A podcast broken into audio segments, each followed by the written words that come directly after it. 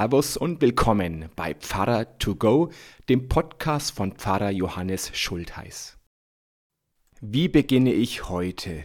Das erste Wort ist wichtig. Ein Leben lang wird einem erzählt, dass Mama oder Auto das erste Wort war, das man gesagt hat. Auch der erste Satz eines Romans ist oft wichtig.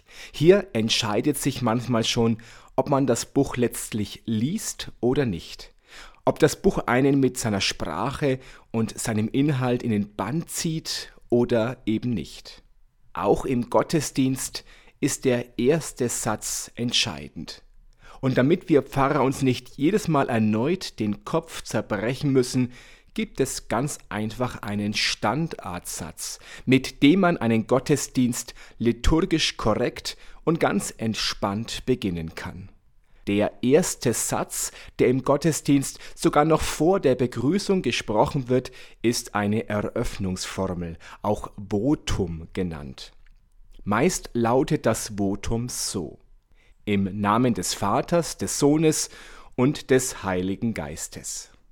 Damit wird gleich zu Beginn des Gottesdienstes klargestellt, um was für eine Art von Veranstaltung es sich hier handelt. Hier erzählt der Pfarrer nicht nur nette Geschichten, sondern es geht um Gott höchst persönlich. Im Namen des Vaters. Das Votum erweckt den Eindruck, als ob der Pfarrer dadurch den Anspruch erhebt, im Namen Gottes zu reden. Die biblischen Propheten haben genau das gemacht. Heute würden wir das für überheblich, wenn nicht gar gefährlich empfinden. Wenn jemand heutzutage diese Formel gebraucht, um den Gottesdienst zu eröffnen, dann ist das schon ein Versuch, theologisch korrekt von Gott zu sprechen.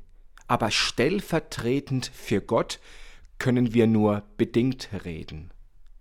Die Formel im Namen des Vaters und so weiter hat einen ganz besonderen Ursprung. Wir kennen sie nicht nur vom Beginn des Gottesdienstes, sondern auch vom Beginn des christlichen Lebens. Im Namen des Vaters, des Sohnes und des Heiligen Geistes werden Menschen im christlichen Glauben getauft. Gleich zu Beginn eines Gottesdienstes werden wir daran erinnert. Wir sind eine Gemeinschaft, wir folgen Jesus nach, wir glauben an einen lebendigen Gott, all das und noch viel mehr schwingt in diesen ersten Worten mit. Das Votum ist damit nichts anderes wie das Weihwasser am Eingang einer katholischen Kirche das ebenfalls zur Tauferinnerung einlädt. Woher kommt dieses Votum? Das hat Martin Luther mal nicht erfunden. Das Votum geht zurück auf einen der letzten Sätze im Matthäusevangelium. Dort heißt es im Taufauftrag, geht hin und lehret alle Völker, taufet sie auf den Namen des Vaters und des Sohnes und des Heiligen Geistes. Darüber hinaus kommen Vater, Sohn und Heiliger Geist als Trio in der Bibel überraschenderweise fast gar nicht mehr vor. Das ist erstaunlich. Schließlich ist unser Glaubensbekenntnis trinitarisch aufgebaut. Und mit dem Trinitatis Sonntag gibt es sogar einen besonderen Tag im Kirchenjahr. Immerhin gibt es noch im zweiten Korintherbrief einen Vers, wo Gott, Jesus und der Heilige Geist in einem Satz zusammenstehen die Gnade des Herrn Jesus Christus und die Liebe Gottes und die Gemeinschaft des Heiligen Geistes sei mit euch allen. Diesen Vers zitieren Prediger manchmal zu Beginn ihrer Predigt. Es ist also ein Predigtvotum. Wozu braucht es noch einmal ein Votum? Manchmal hält ein Pfarrer die Predigt, während ein anderer die Liturgie spricht. Dann spricht der Prediger ein eigenes Votum und manchmal erneut den kirchlichen Gruß Der Herr sei mit euch. Um die Predigt in Szene zu setzen, kann es aber auch sein, dass der Prediger, der zuvor auch schon die Liturgie gestaltet hat, ein Predigtvotum spricht. Ein weiteres Votum kann es zu Beginn der Abkündigungen geben. Dann wird in der Regel der Wochenspruch gelesen. Das Votum kann sich also durch den ganzen Gottesdienst ziehen.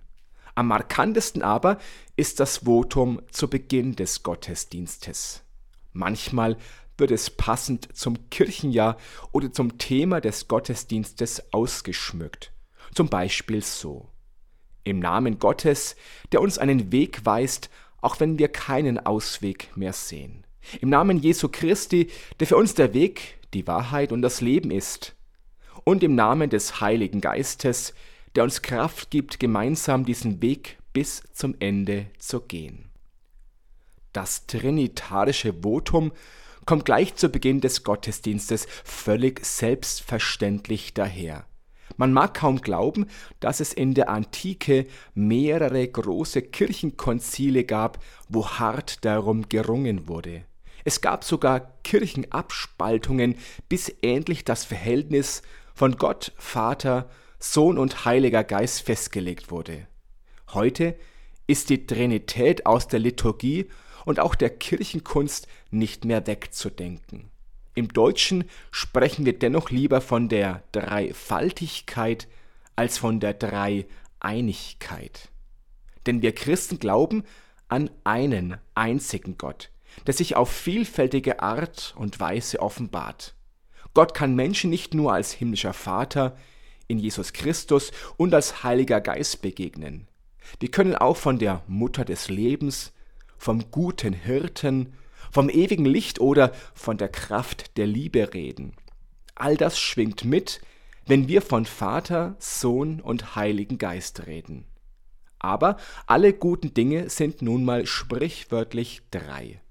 Die drei ist in der Zahlensymbolik eine besondere Zahl. Im Märchen gelingt manches beim dritten Mal. In der Religion ist die drei die göttliche Zahl. Mit ihr kann man das ganze Wesen Gottes abdecken. Statt Vater, Sohn und Heiliger Geist könnte man auch sagen, Gott ist über uns, unter uns und in uns. Oder Gott war, ist und wird sein. Viele Religionen von der altgriechischen bis zum Hinduismus kennen deshalb ein göttliches Dreigestirn. Das Christentum geht allerdings darüber hinaus, indem es dieses Konzept mit dem Glauben an einen einzigen Gott verbindet. Das hat im Lauf der Kirchengeschichte immer wieder Menschen Kopfschmerzen bereitet. Auch für den Dialog mit anderen Religionen bringt die christliche Trinität Probleme mit sich, da es leicht missverstanden werden kann. Allein das Wort Trinität, drei in einem, ist schwer zu vermitteln. Andererseits gibt es in der Natur gute Vergleiche. Raupe, Kokon und Schmetterling sind ein Wesen und doch völlig verschieden. H2O begegnet uns je nach Temperatur als Flüssigkeit, Eis oder Dampf. Und doch steckt dahinter nur ein chemisches Element. 3 ist gleich 1 ist mathematisch gesehen falsch. Aber Gott übersteigt unser Verständnis, deshalb macht es theologisch Sinn. Sinn macht es auch den Gottesdienst mit der trinitarischen Formel zu eröffnen. Im Namen des Vaters und des Sohnes und des Heiligen Geistes. Diese Worte stellen uns Liturgen in eine Verantwortung. Sie geben aber auch die nötige Kraft.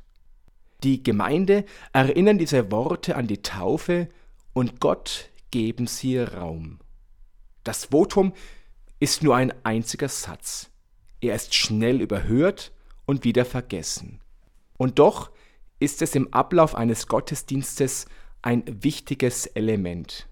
Dieser eine Satz eröffnet uns den Gottesdienst und öffnet gleichzeitig uns selbst für den Gottesdienst. So, das war's schon. Dann sage ich Servus und bis zum nächsten Podcast. Oder vielleicht sehen wir uns ja auch am Sonntag live in der Kirche oder werktags im Gemeindehaus oder auf YouTube oder sonst irgendwo. Gott behüte euch. Servus.